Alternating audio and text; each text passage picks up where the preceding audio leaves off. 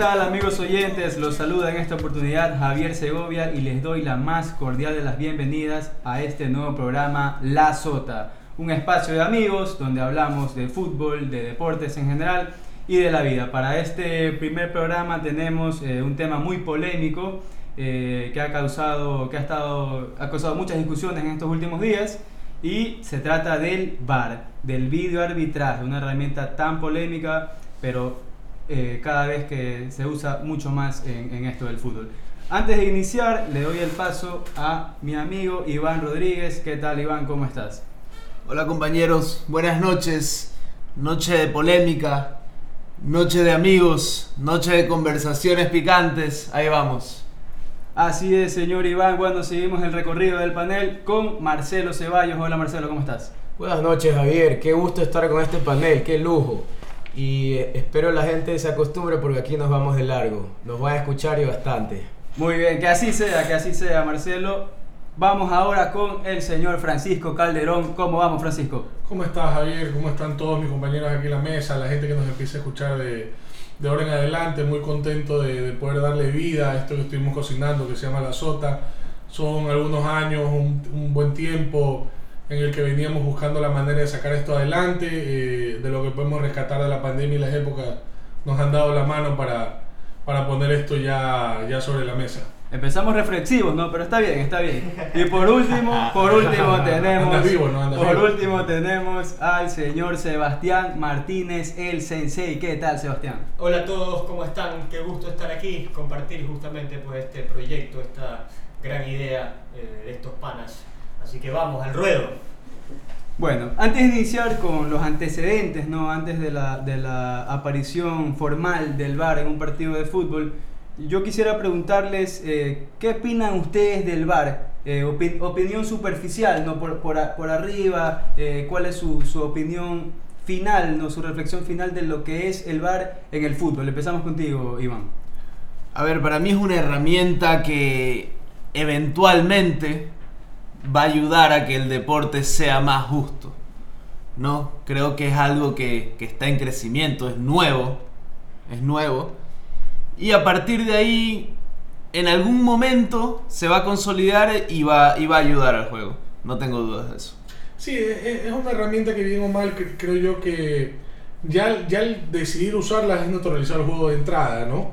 Yo creo que sal- cambiamos la esencia de lo que es el fútbol, que ver, es algo ver, que, yo- que el reloj nunca para, que, que, que no Sí, puede sí. parar. Ya estoy, pero si ya llegó la herramienta, si ya está, porque ya está y no hay vuelta atrás y no se va a ir, hay que buscar la manera de que, de que sea lo más eficiente, lo sea lo más correcto. Ya vamos a ir conversando un poco el tema aquí todos y vamos a dar nuestras opiniones de cómo creemos que debe ser o lo que esperamos que debe ser del bar, ¿no? Es verdad. Yo creo que si nos vamos a la teoría dentro de la concepción es lo mejor que le puede haber pasado al fútbol. Pero si nos vamos a los hechos, lo que ustedes estaban diciendo todavía no es lo no es la herramienta ideal. Claro, ya- Hay que pulirla demasiado. Ya vamos, a, to- ya vamos a- ya vamos a tocar ese tema porque, Sí. porque se- eh, lo que pasa es que no se trata tanto de, de la herramienta en sí, sino de, De quién la aplica. ap- A ver, lo interesante aquí es que, hay, es que hay antecedentes, o sea, el, el fútbol no está aquí inventando el agua tibia, como quien dice. Claro, o sea, hay otros deportes que ya tienen avances tecnológicos significativos para resolver las cuestiones que atañan a, su- a a sus competiciones, a sus competencias.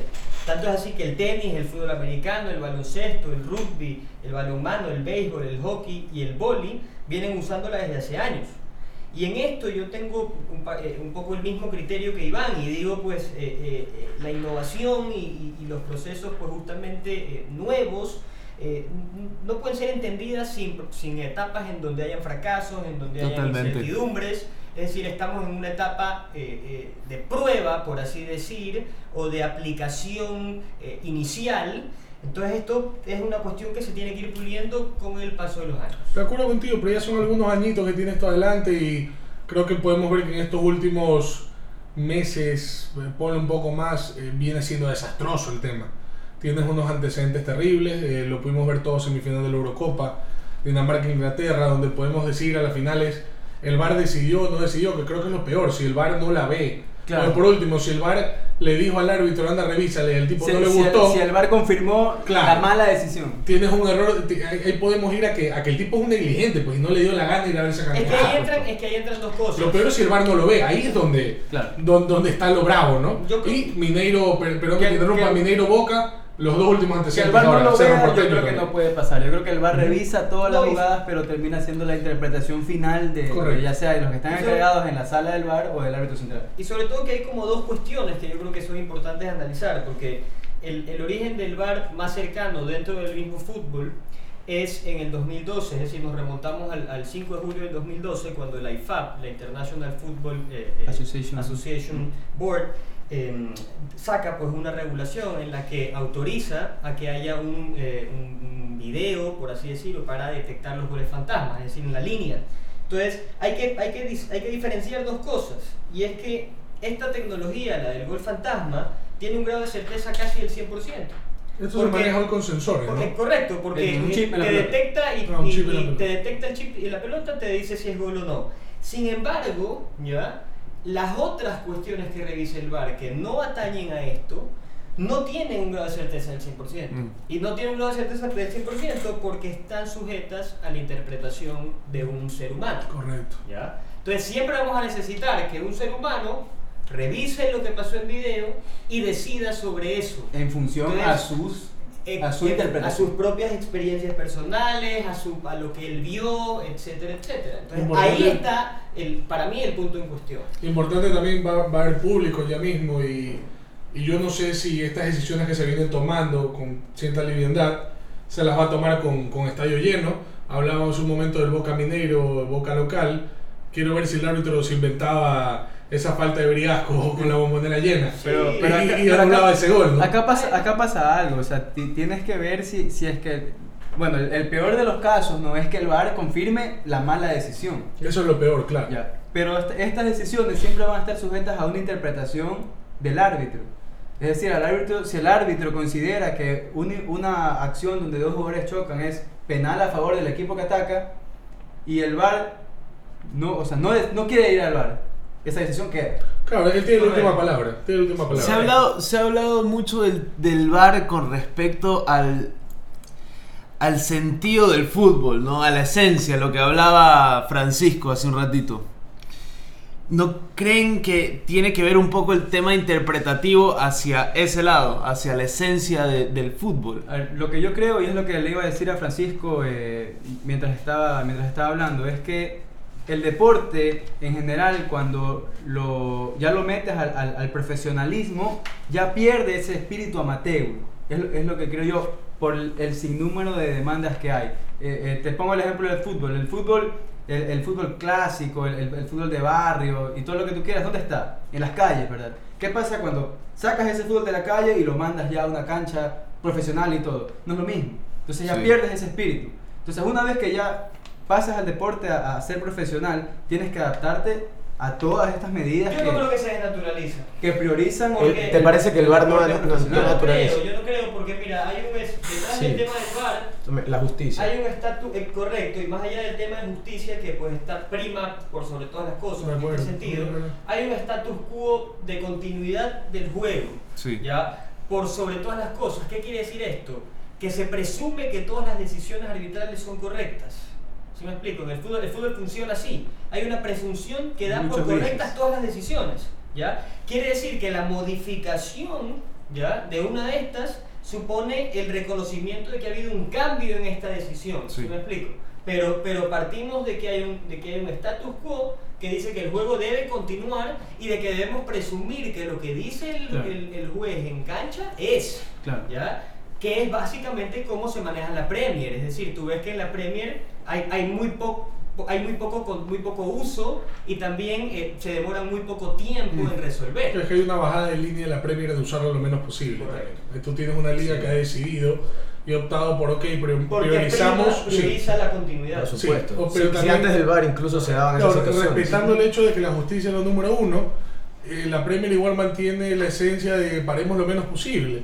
Igual la Premier se, se ven errores, pero se ven pocos. Yo creo que los ingleses al final del día son un serio ejemplo de cómo manejar el sistema también. Exacto. Que, es que- ¿sabes qué? También siempre va a- vas, vas a ver errores porque es un sistema que está desarrollado sobre la base de las cámaras que transmiten para televisión. Sí. Es decir, es un sistema que no está configurado sobre una base de cámaras propias. No, sí, sí. El VAR sí sí tiene incorpora. cámara propia, Sí tiene cámara propia. Eh, Pero me sí- queda la duda. sí hay- me sí queda hay- la duda si incorporan. ¿ya? Sí tiene- es decir, claro, no hay normativa FIFA propia. al respecto. Tú puedes usar las Sí, cámaras claro, de claro. transmisión que para- pasa- yo, yo creo también Lo que de- pasa es que por lo general usas la misma productora. Correcto. Claro. Entonces, Eso es lo que pasa. A ver, ¿y qué pasa? A la- a- que en el fondo hay una, hay, hay- hay una sindéresis o una concordancia entre las dos, porque por así decir, al VAR le interesan los goles, le interesan las rojas, los penaltis y la identidad de jugadores.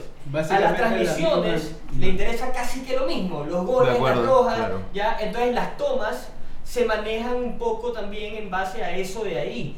Pero siempre pueden haber errores, porque, eh, es decir, pueden haber errores de mal posicionamiento de cámaras o errores en las tomas. Por supuesto. Es decir, pasa muchísimo que ves la toma 20 veces con el VAR e igual no sabes si es penal, si es roja. hay- Pero Sebastián, entonces, un para ti, técnico. pero para ti el VAR sirve o no sirve? Para mí el VAR sí sirve. Sí, Para yo mí creo el que VAR sí estamos sirve. todos de acuerdo que sirve, es- es- Sí. funciona. Bien utilizado funciona, ñaño. Mira, decir que, decir que el VAR no sirve y decir que no debería haber VAR, yo creo que ya no estamos en la era de, de eso. De el VAR es una 100%, realidad. loco. El VAR es una realidad y llegó para quedarse. ¿ya? Lo que tenemos que implementar es el, es el, es el correcto uso de ello o, el- o el- o la manera más óptima de acceder a él. El tema es la discrecionalidad. Por Que en el fondo termina siendo ese problema. ¿Sí me explico? En la NFL, en el básquet, lo regulan un poquito dándole ciertas chances a los entrenadores, eh, eh, el derecho de petición, por así decir, el replay, ¿ya? Pero, pero, pero en el fútbol no. En Yo les quiero hacer una pregunta a ustedes. ¿Ustedes Claro. creen que, porque los otros deportes nos ganaron, la verdad, los otros deportes al fútbol, eh, o sea, se le anticiparon al fútbol en este tema? ¿Ustedes creen que si los otros deportes no lo hubieran incorporado, porque eso también fue una presión mediática, hubo muchos sectores que querían que el fútbol ya lo tenga? Uno dice, ¿cómo el deporte que mueve más masa, que mueve más dinero en el mundo, no tenga este sistema que imparta justicia? Porque uno veía que en la semifinal de un mundial podía haber errores que te quitaban un esfuerzo de cuatro años. A lo largo de la historia. Claro, y pasó mucho, en finales, o sea, y, y era algo ya que se volvía inverosímil. A lo que voy es eso. Eh, yo, yo creo que sí, o sea, yo creo que sí, pero Porque la discusión en- en- de las personas, ¿cuál era? ¿Va a quitarle la naturalidad al fútbol? El fútbol no es así, lo sí. importante es la discusión en el bar, en el Claro, pub. es, es lo, es lo que les comentaba de, de sacar el, el- el- el espíritu amateur y ya llevarlo al profesionalismo, ya la situación cambia completamente, aunque, aunque no nos agrade, ¿no? Porque yo creo que a todos nos gusta ese fútbol que se vive. No, en igual, la sin irnos, calle, sin en irnos las del raíces. tema, sin irnos del tema, el espíritu amateurista, el, el espíritu amateur está. Eh, sin, sin, vuelvo y repito, sin irnos del tema, ahorita pasó con el tema de la Superliga Europea. Sí. ¿Qué es lo que decían los jugadores? Que armar la Superliga Europea iba a perder el, el espíritu amateur, que es la competencia. La competencia. El deportista, el primer motivo por el cual decide Pero eso- pero eso es realizar el deporte. deporte es por la competencia. Exacto. Luego por su satisfacción personal, por la familia, por lo económico, por eh, un montón de cosas. Pero la primera, la primera momento en tu vida, creo que todos nosotros aquí, los oyentes igual, que deciden patear una pelota, batear una pelota, lanzar una pelota, encestar una pelota, lo que sea que hagan, es porque aman la competencia, ñaño, porque quieren salir a ganarle a alguien, loco. Y ya... O sea, va más allá de la competencia. Yo creo que tiene su origen en la actividad lúdica. ¿Ya? Tiene su origen en la recreación. Va más allá. La competencia es posterior a la actividad lúdica. Ya, ya para ir ¿ya? cerrando este tema y, Pero- y un poco también para responder la, la pregunta que hacía, que hacía Marcelo, que era de si hubo presión mediática. Eh, yo creo que sí la hubo un poco, pero más eh, el asunto iba más por el lado de, de cómo aplico el VAR en el fútbol, cómo aplico esta tecnología en el fútbol, cómo detengo el juego, que es lo que hablaba Sebastián, Pero, de, de que siga el juego, cómo lo detengo, en, en qué momento me pongo Es un revisar deporte que la no para entonces, nunca. O sea, ¿cómo entonces creo que que fue, fue un estudio muy Para que meticuloso. para ustedes funcione. Pues, no, para mí funciona. Para mí No, funciona. para No, no, para mí no, para mí no está funcionando y yo, bien. yo creo que lo, que lo que le hace falta es eficiencia. O sea, yo creo que en, en- en- en la teoría está muy bien, pero en la práctica nos ha quedado debiendo bastante. Ojo que, por ejemplo, eh, habló un funcionario de Comebol hoy, le habló a, a la agencia AFP, y él dijo que en, la, que en la Copa Sudamericana el margen de error no ha, o sea, ha sido la eficacia del 100%. En la Copa América fue del 97.4 y en la Copa Libertadores, que es donde nos ha, nos ha quedado debiendo el VAR, 72%. que Me parece muy mal. No, pues es terrible. Es Bajísimo, terrible. es bajísimo. O sea, si, si hablamos de porcentaje, 72 no sería tan malo, eso pero el árbitro. fútbol no puede, el fútbol no puede puede pasar. margen, No claro. Por eso deja a los árbitros, la verdad. No, no, sí. no. O sea, ¿sabes qué? A mí lo que Te puedo mostrar que sin la presión de tener que ir al bar, tal vez se equivoquen 85. Y te soy sincero, que a mí lo que no me hace mucho sentido es que, es que alguien que no está viendo el video, ¿ya? o alguien que no vio todos los replays, porque a ver, el árbitro se acerca así a la, a la, a la cámara que tiene en cancha, Un field review. a un exacto, no ve todo lo que ven la gente que está arriba, ¿ya? A mí, me, a mí me parecería interesante si la FIFA se plantea en algún momento darle más poder a la gente que está arriba. No, igual el árbitro, el árbitro puede solicitar cambio de cámara, Ya. dame, dame, sea, otra, dame otra o sea, toma, yo- amplía. Sí, Pero- pero, pero por ejemplo, si, hay- si hay- criticado. si- si arriba estuviera un, un- un- por ejemplo, me estoy inventando, pero un árbitro retirado de peso, ¿ya? Y tú a ese árbitro que está arriba le das la La posibilidad, le- exacto, le das la posibilidad de decidir sobre las cuestiones que el tipo está viendo, ¿ya? Yo creo que sí lo puedes hacer un poco más justo. Porque el problema también es que el árbitro en ese rush que está, el tipo ni siquiera vio bien la jugada, tiene que correr al borde de campo, ver ahí en dos segundos, tiene toda la presión que todo el mundo Pero le está ¿sabes qué, diciendo. Una- Fuera más fácil, si el man de arriba dice pana, fue penal. y fue Pero penal". una de las normas ¿Sí me del, explico? del, del Sí. VAR es que la decisión del juez es la que se prioriza. Claro. Correcto. Ya. Correcto. Él O tiene sea, la palabra, el. VAR no, el La VAR no tiene la última palabra Exacto, sobre no lo la que tiene, ve. no la tiene, ¿Sí me explico? no la tiene. ¿Ya? Entonces, yo jugaría un poquito con eso, loco. ¿Ya? Para mí podría ser, yo le daría el poder en ciertas decisiones, en penales, por ejemplo. No, mira, sí, no, pero pero sí si lo ha habido. o sea, Hay no, muchas el de veces arriba que el VAR es penal. sí- No, a mí no me gusta. Entonces juega sin árbitro, sí, pues, no, loco. no, no, no la hago. Es que ese es el tema.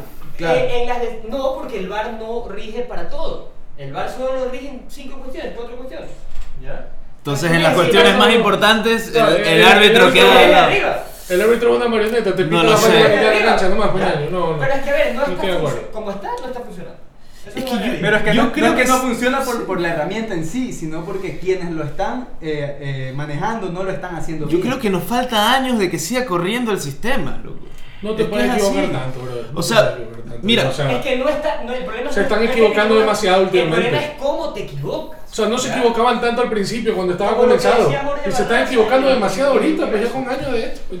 Jorge No es Barraza, posible. Jorge Barraza ponía el ejemplo de River en la Libertadores 2018. Claro. En el partido que le, que, que le pitan, imagínate, le pitan un penal, le- no le No pitan le un pitan penal a penal, Independiente, Y no la cuando era verdad. evidente, ¿ya? Y en la, en la, La fecha semifinal, siguiente la le dan un penal a River cuando nadie vio el penal, solo la gente del VAR. Que fue correcto, ojo. Pero sí fue bien Fue penal, fue sí, bien pero, pero nadie lo reclamó. Ya, Ajá, para aclarar. Nadie lo reclamó, correcto, Ajá. ya. Pero, pero a eso es a lo que voy. O sea, Sí. la, la herramienta está ahí, la herramienta sirve, pero el problema es a la hora de decidir. ¿Ya? El, el problema es que el, el juez está ahí como timorato, Eso estaba- el de arriba le dice una decirte, sí. cosa, el otro no. Entonces, para mí, deberías de darle la, la potestad a uno, loco, Yo creo que ve después, el video. después de ver to- todas estas- todos, todos estos fallos que a veces terminan siendo un poco insólitos, ¿no? Pero eh, yo creo que la solución eh, estaría en, en, no sé si tal vez, que cada equipo tenga la, la oportunidad de escoger Eso me qué parece bien. Desean revisar. Es que, es que son No, no, no, estoy de no. acuerdo, Estamos- hablando- resuelve el problema. Eh, eh, es Ajá. que eso Igual- te iba a decir, son dos temas eso distintos. Se somete son a dos temas- decisión y en decisión no te la dan. Claro, son, son dos temas distintos. Primero el problema está- es quién está viéndolo y quién decide. son dos temas distintos. Primero estamos hablando de cómo hacemos para que esto sea lo más justo posible.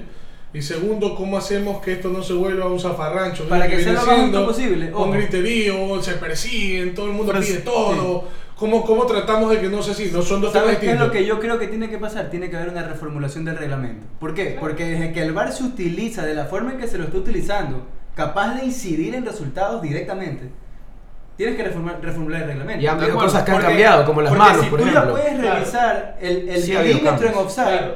No puedes seguir considerando que un milímetro de rodilla le va a sacar ventaja al defensor. Totalmente de acuerdo.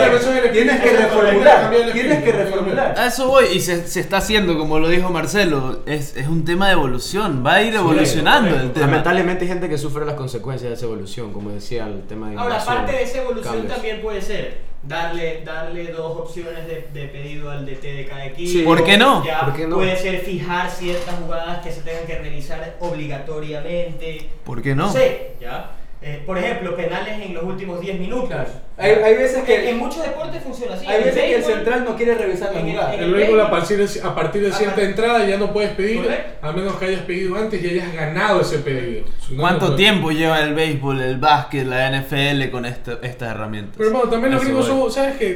También yo, Y yo la otra es que- el sistema centralizado, Ay. o sea, tendría que cada liga tener un sistema centralizado en donde desde ahí Hay un tema se- cultural se también. computa. Hay un tema cultural súper serio. También los gringos son unas estrellas para aplicar todos estos sistemas.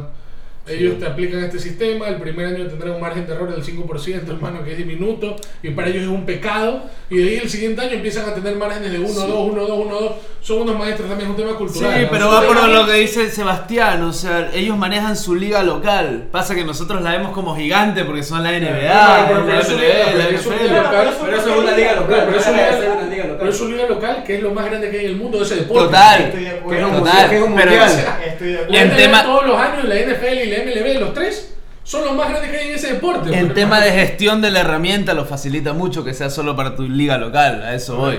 A eso No, y sobre todo que hay uni- uniformidad de criterios también, pues, porque no puede Exactamente. ser que en un partido se active el bar con X jugada, en otro Claro. no. ¿Sí me explico? Lo lógico Es es que- que, en todas y las otra- jugadas parecidas o en todas las jugadas similares. Hay, hay diferentes maneras de gestión, de gestionar también el tema del bar. Por ejemplo, vamos a hablar de, de- de- de la posibilidad de que haya trampa o se pueda manipular. Hablemos Sí. de, vamos a entrar en ese tema, por ejemplo, ¿no? En qué tan veraz, en qué tan real, qué tan justo puede ser. transparencia. Sí, vamos a entrar en ese tema. Por ejemplo, eh, la MLB lo maneja, el, el béisbol, para los que no saben qué es la MLB, lo maneja en Nueva York. La MLB tiene su oficina de Play Review en Nueva York, al cual los árbitros, cuando el coach principal de cada equipo, que para esto, ojo, pueden ellos hablar con alguien de su equipo que está arriba, en una suite, para ponerlo en términos que conocemos, que por teléfono le dice, sí, fulano, ande, ande pide el cheque. Este señor va a pedir el cheque, habla con el árbitro, el árbitro se comunica por teléfono con Nueva York. Todo esto que parece muy complejo, los gringos lo hacen en 10 segundos, en dos Está patadas. sistematizado. Está sistematizado y en dos patadas el tipo está hablando con Nueva York. Pero ver, Francisco, yo, yo te pregunto, mira, el bar. Y recibe, la última, para cerrar el tema de la justicia, y ahí mi vuelta que me están robando, me están metiendo la mano. Esto sucede en Nueva York. Pero donde voy. en las pantallas que van a ver en el mismo estadio. No hay como que es mi estadio, que se me metieron. Hay una transparencia primera, la NBA también lo tiene. El Playroom de review de la NBA es igual. No se cambia la cámara cuando está activándose el A- bar. no acá rogamos o sea, para, acá- que nos, para que nos muestren los Acá de repente se pone el bar y te muestra la, la- te muestra la, la, la grada del estadio. No hablemos, del, no hablemos del, último clásico. No, que haber transparencia. hermano, se No, fue no, bar. a eso voy, pero- pero, por ejemplo, yo te pregunto. Vergüenza histórica, Mira, hermano, no hubo bar. El. No para la joda. Tiene El que bar en el estadio tendría que escuchar lo que están hablando. Sí, ya, ya vamos a entrar Esa es una propuesta interesante. Vamos a entrar en eso Ya, que, ya. que, que, que yo soy partidario del 100% Ahora, de lo que dijo Sebastián. Yo, te pregunto a ti. Francisco, y les pregunto también a ustedes, compañeros. El bar revisa gol, potenciales situaciones de infracción a las leyes del juego como fuera de lugar, faltas, manos u otras contravenciones que se produzcan antes de que la pelota Claro. haya traspasado la línea Que de gol. tengan que ver con Ya. gol. Situaciones de penalti. Penalti sancionado que si bien no sea o reconfirmen la, la decisión. Tarjeta roja directa. Sí. Una infracción que amerite una roja directa, no amarillas. El, el Pero- árbitro pero no y y dobles tampoco. Pero, amarillas. pero igual puede terminar sancionando una amarilla en base a esa jugada de él. Tiene No, el derecho. no, ¿sí? no, no, No. no. Revisas la roja directa. Sí. O yo estoy loco, Mira, no. Si tú, no, no, de acuerdo contigo, no, revisa no. la roja. Sí, Pero, pero si él te saca una roja, mira, si él te saca una roja y no es para roja y él considera que es amarilla, La cambia. te saca la amarilla. Eso puede, puede ser claro. una doble amarilla. No, pues, Doble amarilla no. no, No, no, que puede maneja- considerarte, sí. sacarte otra amarilla y expulsarte si ya Sí, te pero no te Pero puedes no, no revisas la doble amarilla. No, no, no, no, no, yo creo no, que- no te estoy yo diciendo, creo que, mira, a ver, yo él creo que puede ha revisar la roja, pero puede sacarte amarilla en base a la revisión. Yo creo que en estricto derecho no podría. Yo creo que puede ser que pase y a la hora de la hora no se termina sancionando esos árbitros, pero en estricto derecho no se debería poder. Pasa que revisa la roja, Sí, Sebas. eso es a lo Sí, que vamos. Yo sé, pero el tema es que tú no puedes sacar una amarilla en base al video. Pero es que ha ¿Sí pasado. ves? ¿Ya? Sí, pero- no, el reglamento del VAR no te lo permite. No, no, no, el reglamento del bar lo que no te Sí, permite es pero revisar la amarilla. No, es que, No, es que no. es sacarla, es revisarla. Es revisar, es Es revisar. activar el bar. Claro. Tú activas el bar porque crees que es una roja. Pero luego lo viste y dijiste, puta, No no, puedes es roja, amarilla, es amarilla. No. Es que Sí, no, es que está bien. Es que ha pasado Es que- muchas no, veces si- y si pasa. yo- es que si es roja, si no es roja, yo te saqué la roja. Y vamos a que no es. Voy al bar, chuta, no era para roja. Hermano, pero le metí una patada también. Ya, pero ¿Qué ¿qué hago? ¿Te dejo si limpio? No, ver, pues amarilla ya. Pero ¿qué pasa si es al revés? O sea, ¿qué pasa si no era para roja? Vas a sacar, si nunca sacaste tarjeta, si se activa, si te llaman del bar y te dicen, oye, para mí es para roja, tú vas a ver, para ti no es para roja, no puedes virarte y sacar una amarilla, eso no puedes hacer. No se activa para tarjetas amarillas. No, es No, que, no. Que no se activó por la tarjeta amarilla. Tal vez, no, tal vez estamos aquí en un malentendido entre nosotros. Lo- No se activa cuando hay una amarilla y el árbitro decide. Claro, no o sea, revisas la, cuando hay una potencial amarilla. amarilla, no la revisas. No. Están revisando la roja o la potencial roja. Claro. Lo cual en su consecuencia es- ca- recae en una amarilla, es otro tema. Pero el, pero el Sí. VAR Bueno, no está pero- pero revisando. están usando el VAR para sancionar amarillas. No. No, En no, principio no. No. En En principio principio chequea no. la roja, hermano. Sí. Que por consecuencia termina en una amarilla. Acuérdate De, de ahí podemos No, hablar si está mal, si está bien. está eso- bien. Aquí no estamos hablando si está bien o mal. Aquí estamos hablando de la, lo que sucede. la De los realidad. hechos, sí. Lo que está pasando. Y bueno, por último está la identidad de los jugadores. Si un árbitro se confunde y, y- y dice que le sacó amarilla al 6 y era al 10, bueno, eso lo puede revisar y lo puede, y lo puede cambiar. Ahora, de estas cuatro situaciones que yo, que yo he mencionado, ¿en cuáles sería óptimo que cada equipo tenga la posibilidad de, de escoger la jugada que, que- que quiere revisar? Empiezo contigo, Francisco. Mira, para mí eh, hay. el- la roja no sabría qué decirte. La, la verdad es que es un tema complicado. Un tema que cuatro, en el. Yo te digo que penales y. Penales, penales. Y sabes que yo me quedaría con penales puntualmente y con. Y la situación de gol. y la situación de gol. Creo Sí, que todo porque- lo relacionado al gol. Porque el gol es el Sí. espíritu, el gol es la esencia Te del cambia, te cambia el partido. Ganas creo una que- copa con eso. Yo creo que vamos a estar de acuerdo que penal y gol. Penal y todo tipo de gol. O sea, jugada que. Porque los recaiga- goles creo que ya es Claro. otra cosa. No, no, no. no o sea, Porque es el no, sistema no, de- ya, claro, no, en el gol en el sistema de chequeo de- del sensor, no. Hablo en una jugada que recaiga en gol. Un fuera de Que juego. hubo una falta previa, Sí, un fuera de juego previo, una mano previa, todo lo que tú quieras previo, pero haya terminado en gol. Situación de gol y penal para mí, claramente yo, yo soy de los que creen que debería ser tipo al estilo béisbol, hermano. Que se reúnan los que se reúna el cuerpo técnico, que tenga la oportunidad de tener un walkie-talkie radio, ponle el nombre que te dé la bendita gana, así se grite desde la tribuna con un man y le diga pan anda a chequearlo. ¿Ya? Y el entrenador vaya a chequearlo y pierda o no y se la juegue, hermano. Pues si no, es un criterio, porque no sé si ustedes Sí, han visto sí, que es un desastre, todo el mundo encima del árbitro. Hasta Yo no sé cómo el árbitro decía con tantas voces que le da. Pide- hasta la pide bar. El man que pone el voltaren, el, el, el man, el man que rocía el spray, pues, hermano. Él pide bar. Todo el mundo pide bar. Esto es una fiesta. Esto es una joda. Y no puede ser así. Ahí es donde se va el tiempo. Tú lo complicas en el afán Claro, claro. de fregarle la vida al árbitro y sacar algún tipo de ventaja. Porque esto es deporte, hermano. Y si Claro. la herramienta te permite sacar una ventaja, La tú va- la vas a deportista usar, vas a buscar cómo sacar la usar, ventaja. la Se daña el no es po- espectáculo. no es posible que, que, que sea una fiesta esa vaina en la mitad de la cancha. Claro, pero, Tiene- bueno, tiene ya- que- yo estoy de acuerdo en que tiene que haber opciones y te la juegas. Y te la juegas. ¿Sabes qué? Y en el momento que te empiezas a equivocar y perjudicas a tu equipo, no vas a estar pidiendo cualquier estupidez. pues, ya. Claro. Y también, para la, la última, porque ahí viene, de ahí viene el tema. Si yo gano cada vez que pido VAR y perdí mis chances, no, pues tengo que poder seguir eligiendo. No sé qué opinan ustedes. Pues también ponte, yo tengo dos chances, las gano. No, y de ahí viene el árbitro y me mete otra embarradota. No es justo que yo no pueda volver a pedir. Si yo estoy ganando y estoy, estoy ganando la decisión, como en el tenis, hermano. El, Claro. el, el, el lobo de águila en el tenis, ñaño. Cuando el tipo gana la decisión, No pues, se la quitan. No se la quitan. Claro. O cada vez que sea gol tú deberías tener el derecho. Porque no, gol. claro, porque no es justo que yo, yo te, tú te equivocas dos veces, yo te gano las dos veces el error y yo no puedo elegir, pues, ñaño. Eso está mal.